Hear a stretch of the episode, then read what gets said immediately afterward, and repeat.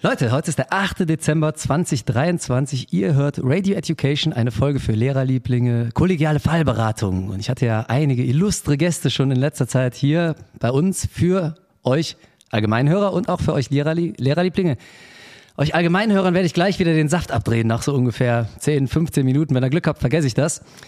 Und die Lehrerlieblinge, die können wie immer die ganze Folge hören. Wenn ihr noch nicht Lehrerliebling seid, dann bewegt euch mal ganz schnell auf www.radioeducation-derschulpodcast.de und findet euren Weg zu unserer Steady-Projektseite und beantragt eine Lehrerlieblingsmitgliedschaft. Da gibt's Weihnachtsangebote im Moment. Ja, mehr muss ich nicht sagen.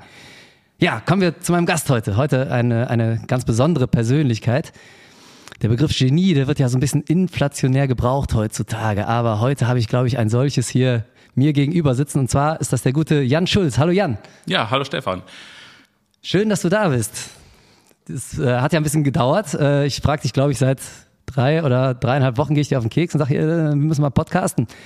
Und ähm, der Jan ist aber ein sehr viel beschäftigter Mann und vor allem im Moment, er wird euch auch gleich vielleicht verraten, warum er so viel beschäftigt ist.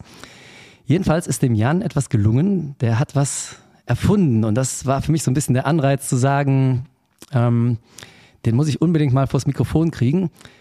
Vielleicht, Jan, erstmal stell dich doch mal vor, was bist du überhaupt für, du bist ein Kollege von mir, das wissen die Leute, ein Lehrer. Ja, ich bin Kollege vom Stefan, arbeite auch ähm, an der gleichen Schule. Ähm, ich unterrichte hier Physik und Informatik seit fünf Jahren inzwischen. Ähm, ja, habe zusätzlich zu diesem Studium noch ein bisschen Elektrotechnik studiert, was ich nie zu Ende gebracht habe, aber das hat sich natürlich trotzdem irgendwie auf mein Leben ausgewirkt. Ähm, ja, Elektrotechnik ist das Stichwort. Ich glaube, das musst du auch gar nicht zu Ende bringen, denn du hast es da in einen Grad der Meisterschaft, glaube ich, gebracht, auch ohne Abschluss, völlig egal.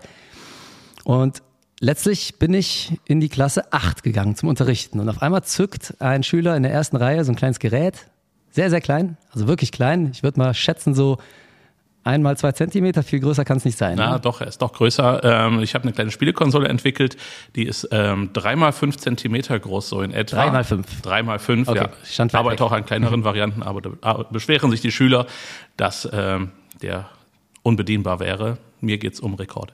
Nein. ähm, ja, ich habe eine kleine Spielkonsole entwickelt, um den Schülern das äh, Programmieren in Python näher zu bringen. Ähm, Im Prinzip bas- basiert das Ganze auf einem ähm, Raspberry Pi Pico. Raspberry Pi haben viele schon gehört. Ähm, ist technisch nicht so ähnlich, wie man jetzt aufgrund des Namens vermuten könnte. Ist halt auch so eine kleine Platine zum Programmieren lernen von der ähm, Raspberry Pi Foundation. Und technisch sind sich die beiden sehr ähnlich, aber ich habe eben dann noch ein Display und ähm, eben äh, ein Joystick und was man so zum Spielen braucht, äh, ja, dazugefügt und habe so eine kleine Spielkonsole entwickelt, die ich jetzt auch vermarkte. Sehr, sehr cool. Der, der heißt der Pico Boy, das sehe ich richtig. Der ne? heißt Pico Boy, in genau. Anlehnung an den Game Boy, den wir alle in den 80ern, Ach, war, war die in- in- 80er, den 90ern. In den ne? neun- äh, 89, glaube ich, kam der Game Boy Ja. raus. Ja, nein, also Nintendo hat eine äh, sehr kräftige Rechtsabteilung, daher ist es natürlich nicht angelehnt an den ähm, Natürlich nicht. Game Boy, nein, auf keinen Fall. Ähm, nee, es äh, ist angelehnt an einmal Pico, natürlich den ähm, Raspberry Pi Pico und natürlich an ähm, das äh, Präfix, äh, wir wissen alle, Pico ist, oh, jetzt muss ich selber nachdenken, verdammt, äh, Du, du sag, 10 hoch minus 12, also Ah. äh, halt für die kleine Größe des Pico Boys steht. verstehe, verstehe. Das ist aber, wenn ich jetzt mal so ganz dumm für, für den Otto-Normalhörer nachfragen darf, das ist erstmal äh, was, womit man programmieren lernen soll, hast du eben gesagt. Genau, das ist die Idee, ähm, dass ich mit den Schülern im Unterricht, im ähm, Div-Kurs, so neunte, zehnte Klasse, Programmieren in Python lerne und dass wir eben ähm, als Ziel jetzt nicht haben, wir schreiben ein Python Lagerverwaltungssystem. ist das Betriebssystem, oder, nee, Python ist eine Programmiersprache. Programmiersprache. Ähm, die ja man auch im universitären Alltag findet und Mhm. einfach aktuell ähm, in Umfragen so die beliebteste Programmiersprache überhaupt ist und ich halte sie für eine sehr gute Einsteigersprache Mhm. und die möchte ich eben Schülern näher bringen. Dazu ist eben der Div-Kurs äh, ein sehr guter Raum. Und ja, wie gesagt, ich möchte nicht, dass wir irgendwas Langweiliges programmieren, wo die Kinder keine Lust drauf haben. Dann am Ende hat, haben wir eine äh, VHS-Kassettenverwaltung, wie viele Projekte, die man so findet, sind, ähm, sondern man hat äh, eben ein Spiel, im letzten Schuljahr war es Snake. Ich bin gerade auf der Suche, äh, was ich wohl als nächstes im nächsten Schuljahr machen werde. Aber ähm, ja, Ziel soll es eben sein, dass Schüler am Ende ihr eigenes äh, ein Gerät haben, was sie auch am Ende möglicherweise behalten können. Und ähm, da ihr eigenes Spiel drauf haben, was sie rumzeigen können. Ich denke, das ist gerade in dem Alter vielleicht eine gute Motivation, einfach mal rumzuzeigen, hier, guck mal, habe ich gemacht, ein bisschen angeben, hat auch nie geschadet. Ja. Okay, verstehe. Das heißt, die Schüler nehmen das Ding und programmieren darauf ein kleines Spiel. Genau. Also sie programmieren es am PC und übertragen es dann darauf. Das Gerät hat ja keine Tastatur, mhm. daher werden sie es am PC schreiben und dann darauf überspielen. Wenn ich mich recht erinnere, hatte der Schüler, den ich da im Unterricht getroffen habe, drei Spiele darauf. Kann das sein, dass da mehr als eins drauf passt? Äh, ja, also da passen eine ganze Menge Spiele drauf. Ich glaube nicht, dass Schüler das jemals äh, vollkriegen würden. Mhm. Wenn der Schüler die drei Spiele hat, dann waren das vermutlich äh, die, die ich geschrieben habe als äh, Demonstrationsspiele äh, für das Gerät. Das nehme ich an. Das hätte ich nämlich jetzt als nächstes gefragt. Ähm, das war so was Snake-artiges. Also ich kannte das noch unter dem Begriff Snake. Genau, also ähm, ich habe Spiele wie ähm, Snake, ähm, Tetris und Pac-Man dafür einmal implementiert, damit mhm. man einfach die Möglichkeiten sieht. Das habe ich jetzt nicht in der Programmiersprache Python gemacht, denn man kann auch ähm, zum Beispiel über die Arduino-Umgebung ähm, den Picoboy in C++ zum Beispiel programmieren. Ich arbeite auch gerade dran, da hatte ein äh, Nutzer nachgefragt, äh, dass man möglicherweise andere Dinge in Rust programmiert, aber da habe ich ehrlich gesagt selber keine Ahnung von. Okay, äh, ihr seht schon, vielseitiges Ding und ich nehme mal an, äh, 50 Prozent waren jetzt schon überfordert äh, mit den ganzen Programmiersprachen, richtig, die du gerade genannt hast. Was hat dich dazu gebracht, dieses Ding zu entwickeln? Du hast eben schon gesagt, dir geht es um Rekorde. Ja, nein, also bei dem noch nicht. Ich arbeite gerade an einem viel, viel kleineren ähm, aber ich habe halt einfach Spaß daran, kleine Sachen zu entwickeln. Mhm. Ähm, ganz ursprünglich ging es mal darum, ähm, ein animiertes Namensschild für den Tag der offenen Tür äh, zu entwickeln. Man mhm. will seiner Schule ja auch, äh, man will seine Schule ja auch gut repräsentieren. Ähm, ja, das war so der Anfang der Corona-Pandemie. Deswegen hat es den ähm, Tag der offenen Tür, für den das entwickelt wurde, nie gegeben. Zumindest nicht in Präsenz. Ähm, ja, dann kam Corona, Bauteile wurden schwer verfügbar. Ähm, musste da nochmal komplett von vorne anfangen, habe das aber dann irgendwann mal Schülern gezeigt und ja, dann brachte man mich drauf, dass vielleicht man da auch was zum Spielen draus machen kann, weil irgendwie sich zeigte, dass Schüler das kleine Gerät, obwohl man mit eigentlich nichts machen konnte, faszinierend fanden und so habe ich eben weitergemacht und bin letzten Endes nach, ich glaube, zehn Prototypen oder so, die ich alle habe fertigen lassen, ähm, beim letztendlichen Gerät gelandet. Nicht schlecht, hört sich nach großem Einsatz an. Und äh, wenn du von Bauteilen sprichst, die muss ja auch irgendwer bestellen. Also ich ähm, so aus der Lehrerperspektive, man könnte ja auch einfach in den Physikvorbereitungsraum gehen, gucken, was da so rumliegt und irgendeine Stunde zeigen. Das hört sich bei dir schon etwas engagierter an.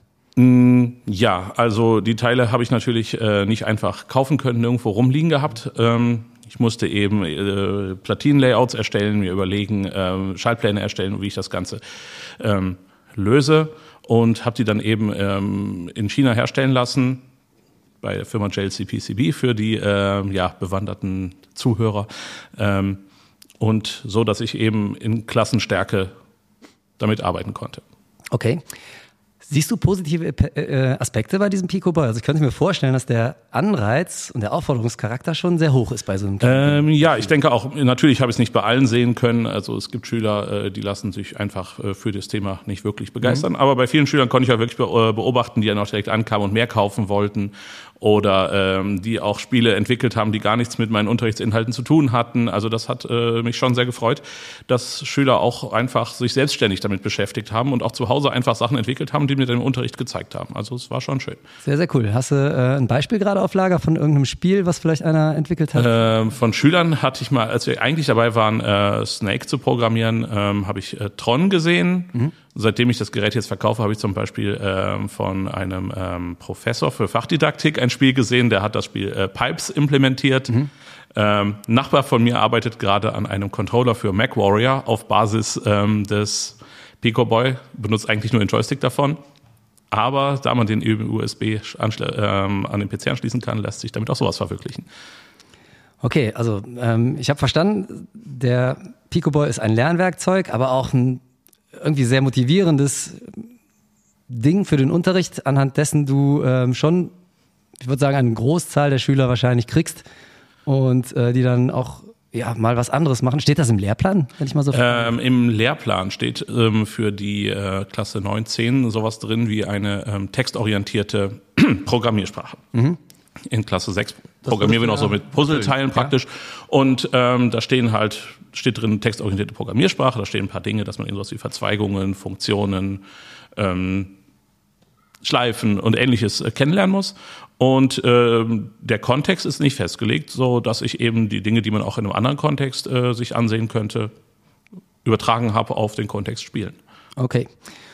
Und wie ist das mit äh, Anfängern und Fortgeschrittenen? Also ist ja wie immer, dass man eine sehr große Differenzierung eigentlich machen müsste im Unterricht. Ne? Du hast Schüler mit sehr viel Vorerfahrung, vielleicht auch auf dem Gebiet, ich weiß nicht. Gamer gibt es auf jeden Fall, Anwender. Ja, alles hat einmal ein Ende, liebe Free-for-All-Hörer. Das muss aber so nicht sein, denn ihr könnt ja auf unsere Steady-Seite gehen, einfach bei steady.com unter Radio Education, der Schulpodcast, nach der Lehrerlieblingsmitgliedschaft suchen. Wir haben da Pakete und wir haben im Moment ganz besondere Paketpreise zu Weihnachten. Ihr könnt auch auf unsere Homepage, auf unsere Landingpage www.radioeducation-der Schulpodcast.de gehen und da den entsprechenden Link suchen. Und wenn ihr dann Lehrerliebling geworden seid für einen wirklich lächerlich geringen Beitrag, dann könnt ihr alle Folgen ganz bis zum Ende hören und kriegt generell viel, viel mehr Content als alle anderen Free-for-All-Hörer.